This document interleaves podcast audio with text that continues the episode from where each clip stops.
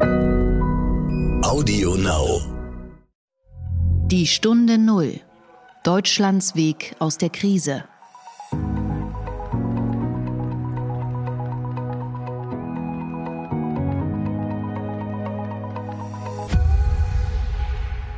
Herzlich willkommen zu dieser neuen Folge der Stunde Null. Ich heiße Nils Kreimeier, bin Redakteur des Wirtschaftsmagazins Kapital und freue mich, Sie, lieber Hörer, in dieser Woche durch diesen Podcast führen zu dürfen. Schön, dass Sie wieder dabei sind. Wir sind ja sowohl was die Temperaturen angeht, als auch was die Corona-Pandemie anbelangt, im Grunde im Herbst angelangt. Seit Wochen steigen in vielen Ländern der Welt wieder die Infektionszahlen und leider rufen sie damit auch die Furcht vor den wirtschaftlichen Folgen wieder stärker hervor. Eine mögliche Konsequenz, die Auswirkungen für die ärmeren Länder auf dieser Erde, möchten wir in dieser Folge genauer beleuchten.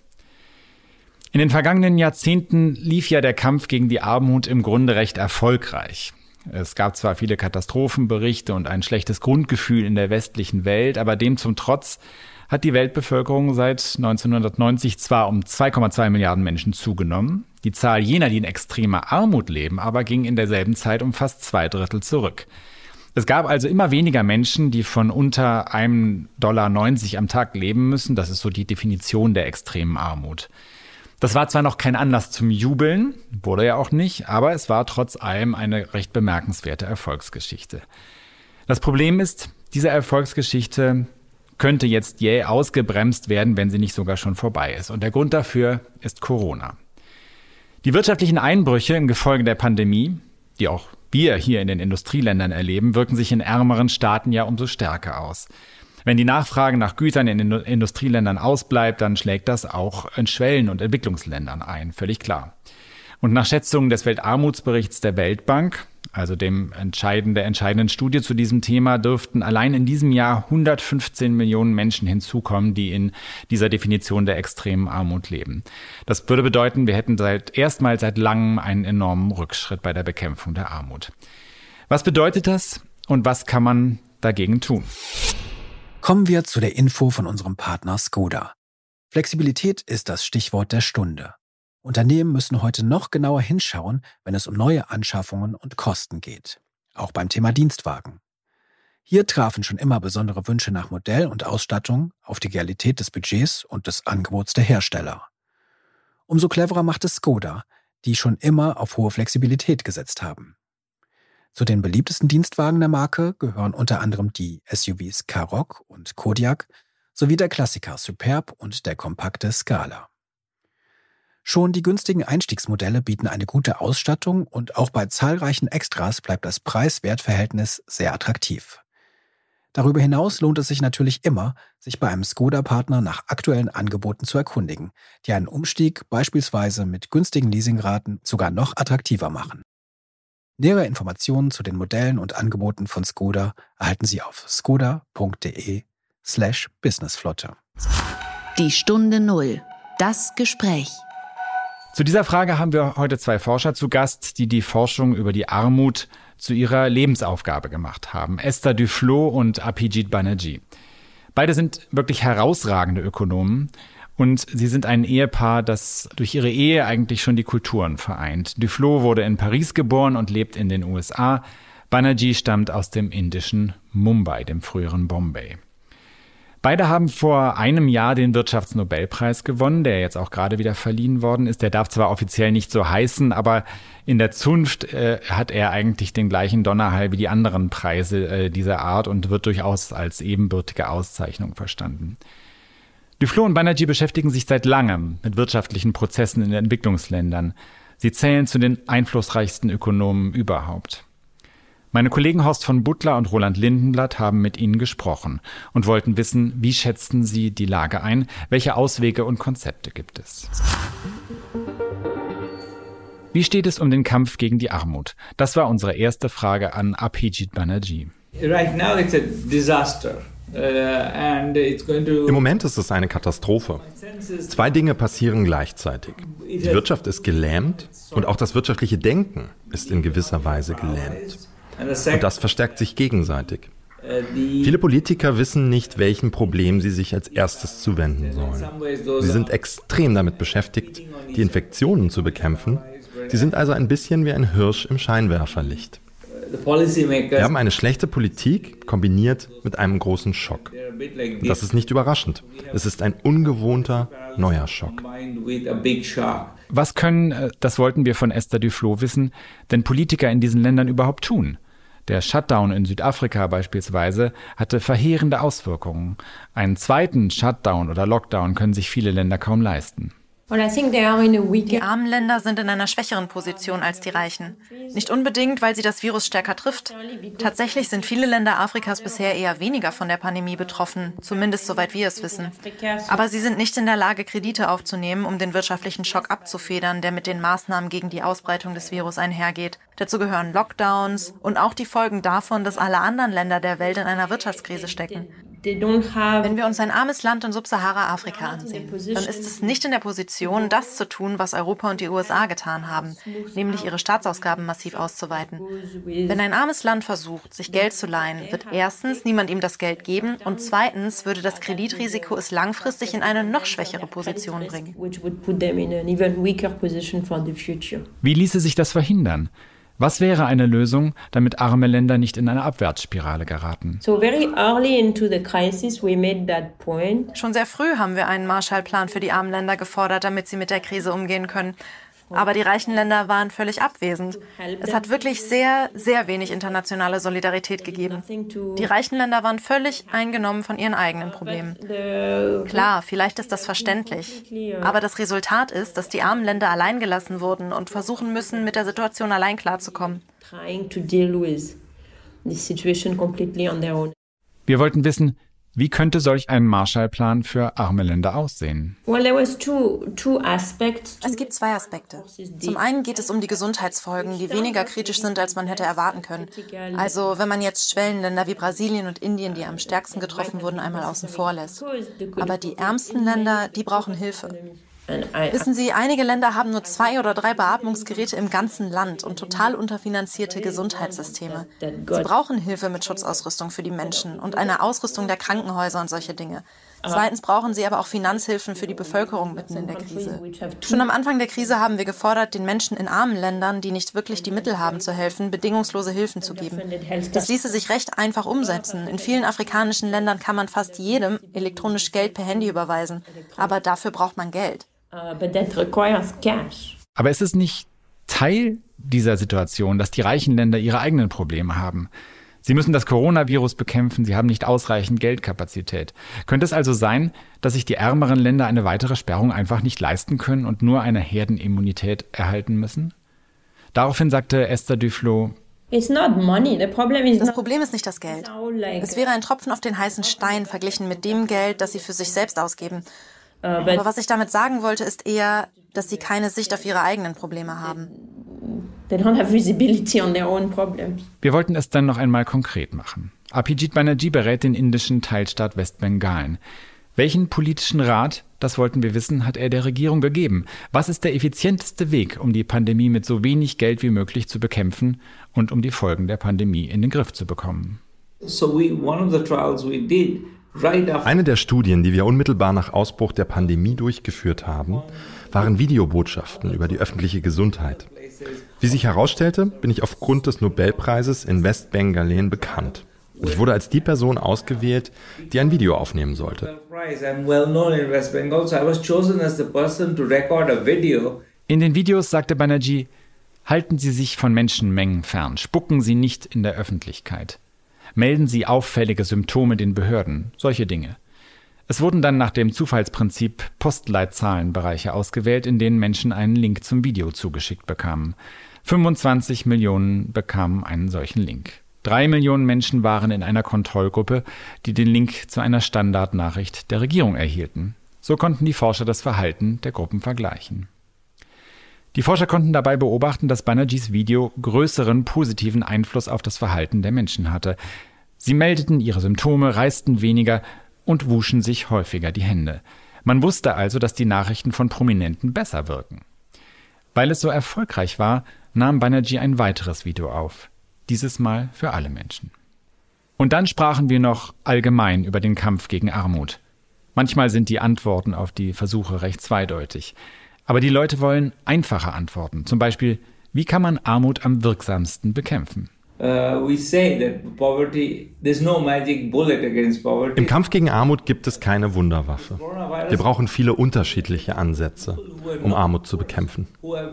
Das Virus hat sehr deutlich gemacht, dass gerade nicht die Menschen leiden, die eigentlich zu den Ärmsten gehören.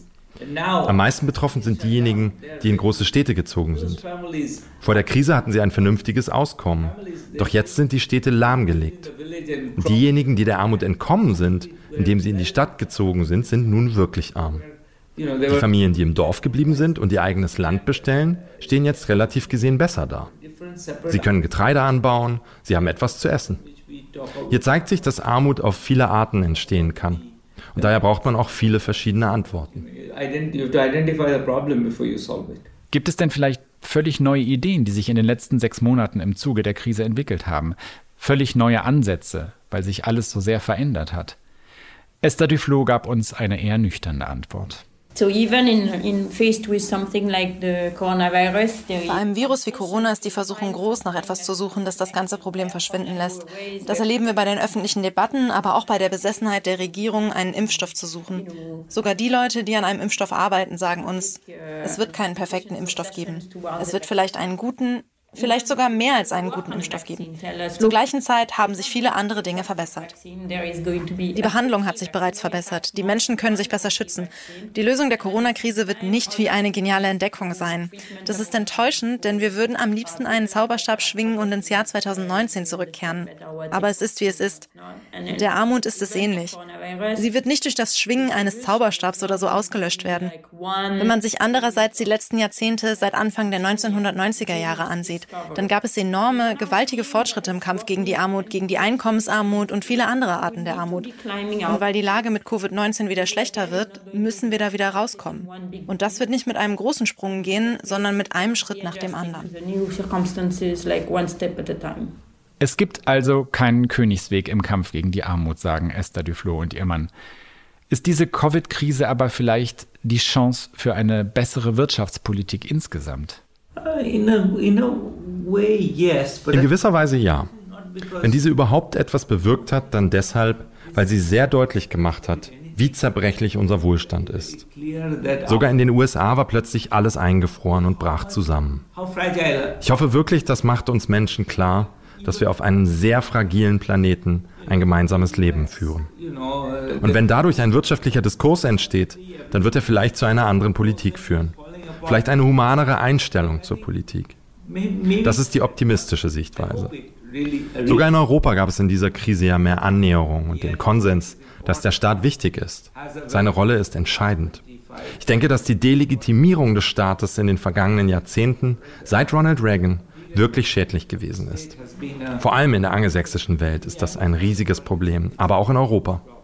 Und vielleicht sind die Regierungen jetzt so weise und drehen das zurück if the governments in the end show wisdom, we might get some of that back. Bei diesem Gedanken ihres Mannes fügte Esther Duflo Folgendes an.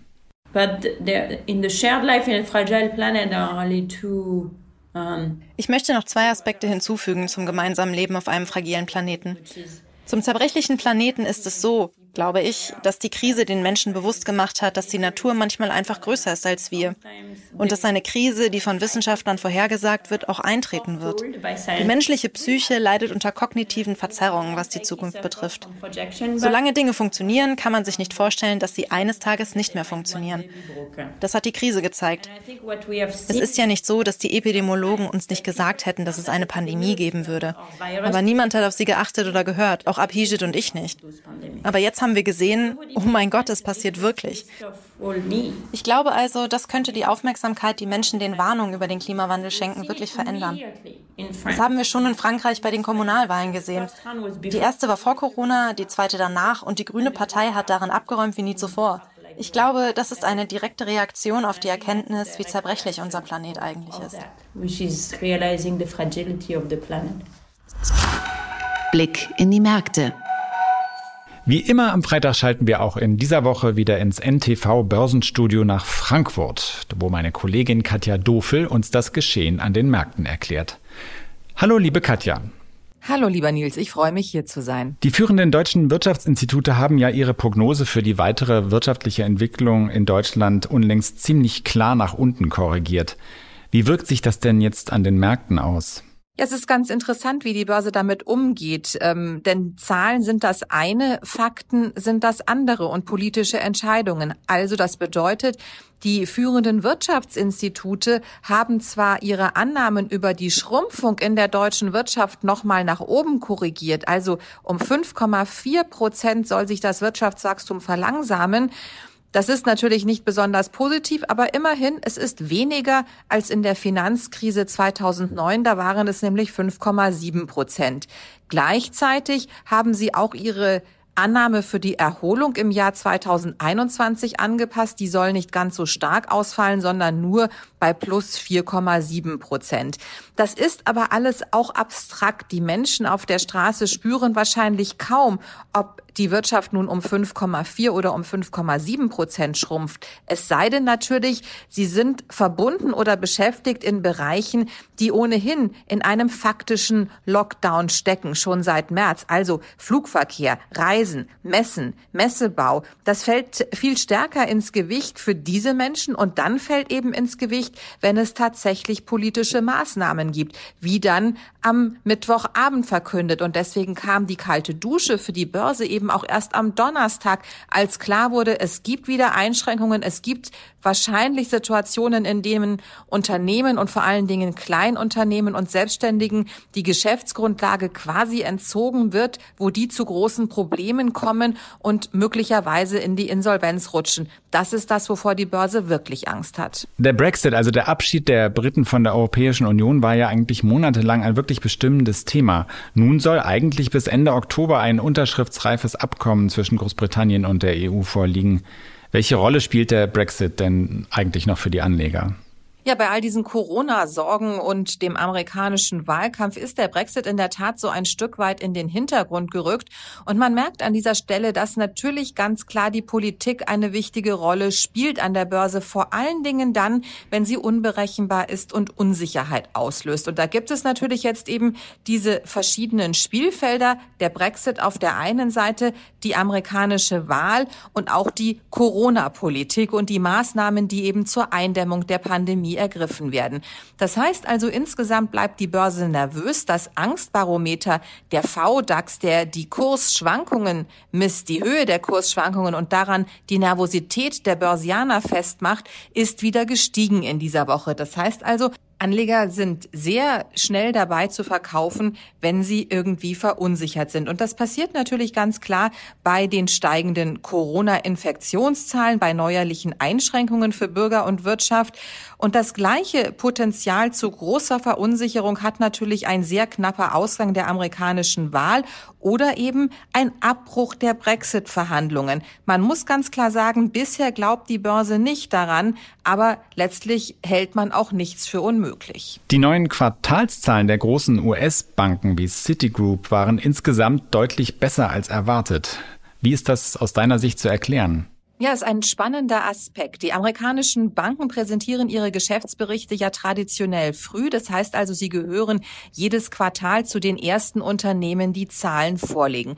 Und diese Zahlen sind recht stark ausgefallen. Insgesamt hofft man ja an der Börse, und das ist eine der wichtigen Triebfedern aktuell, dass die Unternehmensgeschäftsberichte zum dritten Quartal relativ robust ausfallen, gerade nach dem schwierigen zweiten Quartal. Also bei den amerikanischen Banken zeigt sich, dass die Geschäfte für beispielsweise eine Goldman Sachs, JP Morgan oder auch Morgan Stanley überraschend gut gelaufen sind im dritten Quartal. Und der Hauptgrund dafür ist der Börsenboom, der dazu geführt hat, dass die Banken viel mehr Wertpapiere gehandelt haben als in vorherigen Quartalen und entsprechend hohe Gebühren vereinnahmen konnten.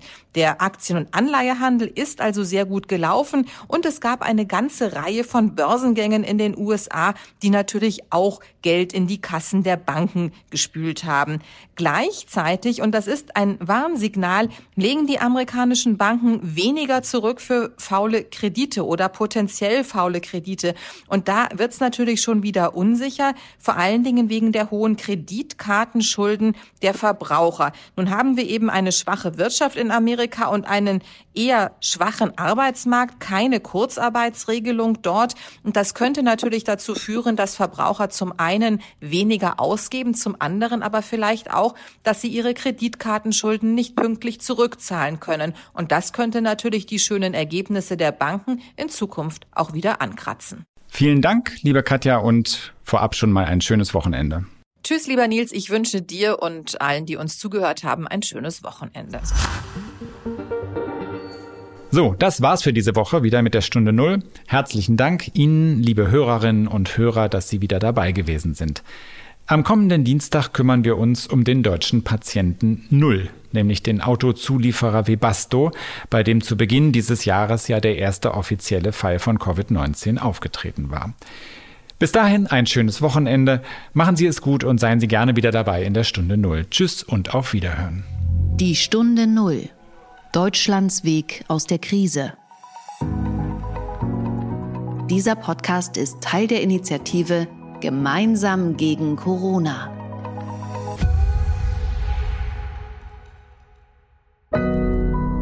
Audio Now.